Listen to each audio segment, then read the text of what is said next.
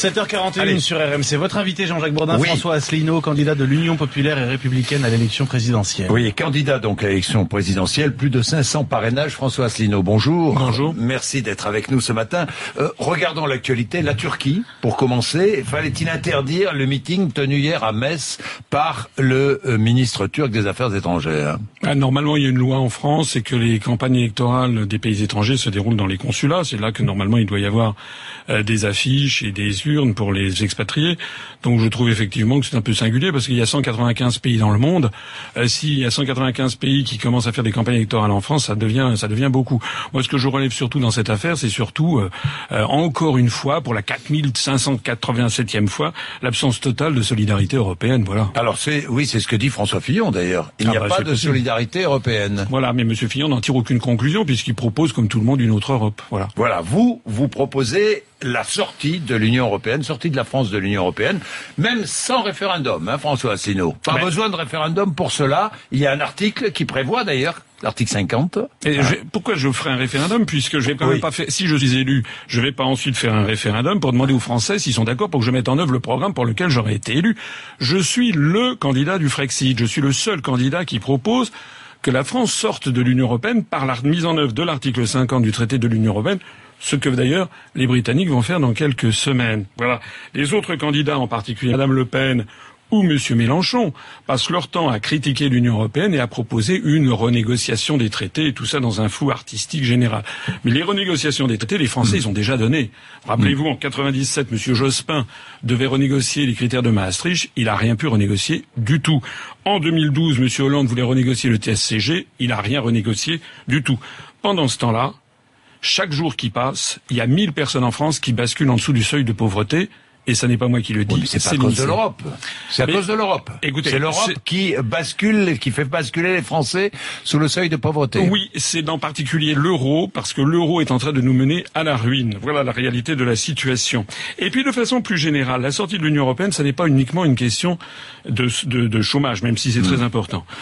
Je rappelle ce que disait Charles de Gaulle en parlant de l'élection présidentielle il disait le vrai sujet de l'élection présidentielle, c'est l'indépendance de la France.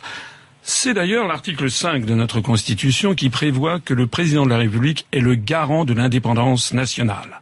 Alors moi, au cours de cette campagne, je vais demander aux autres candidats, d'ailleurs vous devriez peut-être leur demander comment ils vont mettre en œuvre l'article 5 de notre Constitution, comment est-ce que la France peut avoir son indépendance nationale, c'est-à-dire sa démocratie, si nous restons dans le cadre de l'Union européenne, de l'euro et de l'OTAN, qui verrouille absolument tous nos choix politiques, économiques, sociaux, diplomatiques et militaires. Hmm. Est-il responsable, compte tenu de la situation internationale, de ce qui se passe aux États-Unis, en Russie ou ailleurs, hein, est-il responsable de s'isoler? Mais pourquoi voulez-vous vous isoler? Est-ce que la Suisse, qui n'est ni dans l'Union européenne, ni dans l'euro, ni dans l'OTAN, est-ce qu'il faudrait une neutralité à la Suisse en France?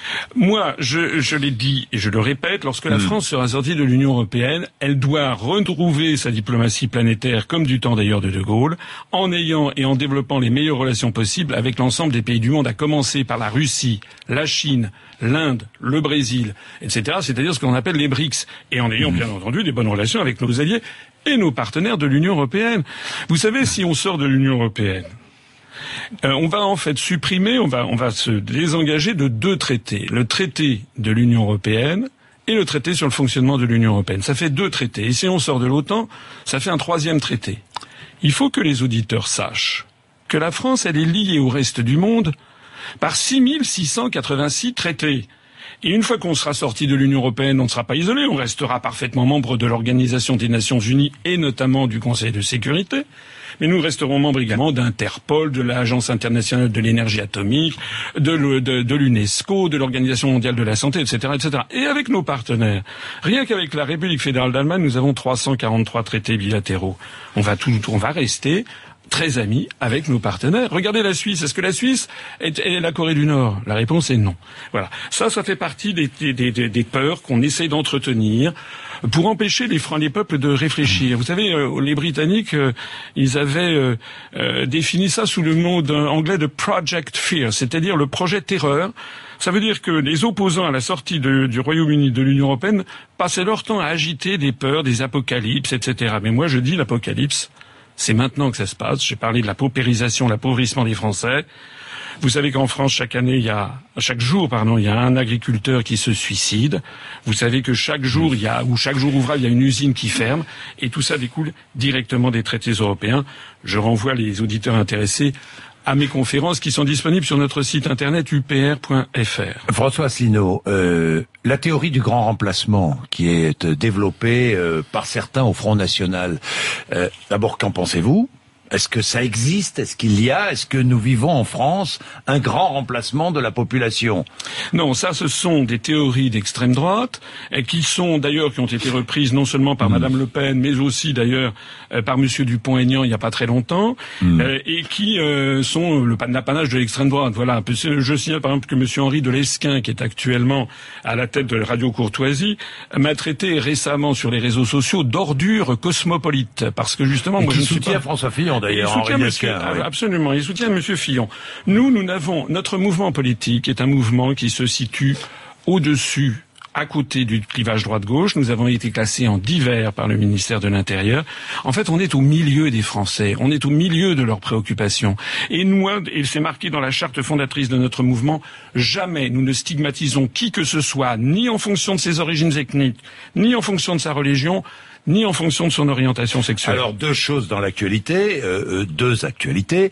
Les costumes de François Fillon, euh, 40, euh, un peu plus de 40 000 euros de costumes offerts, ça vous choque ou pas?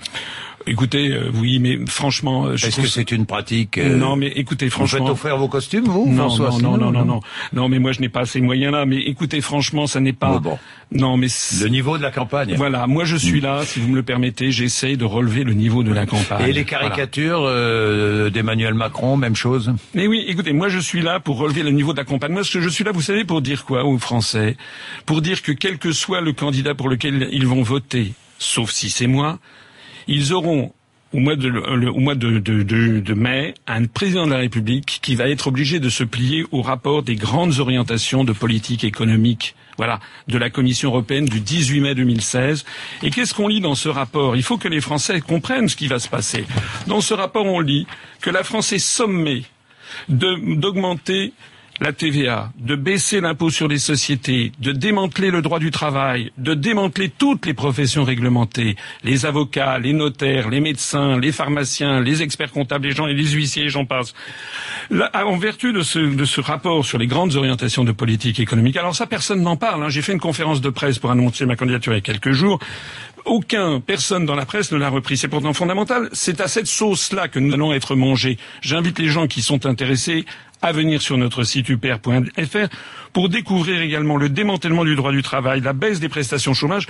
Tout ça est exigé par Bruxelles et j'insiste, quel que soit le candidat, sauf si c'est moi qui veux sortir de cette affaire, il sera obligé d'en passer par là et par l'ubérisation de la société française, la précarisation générale des emplois. Merci François Asselineau. Il est moins 10. Vous êtes sur RMC et RMC Découverte, évidemment, on aura l'occasion de vous retrouver. Puisque euh, l'équité du temps de parole sera strictement euh, respectée ici, donc on aura l'occasion de vous retrouver pour une grande émission à 8h35 sur RMC BFM TV. Il est moins 10.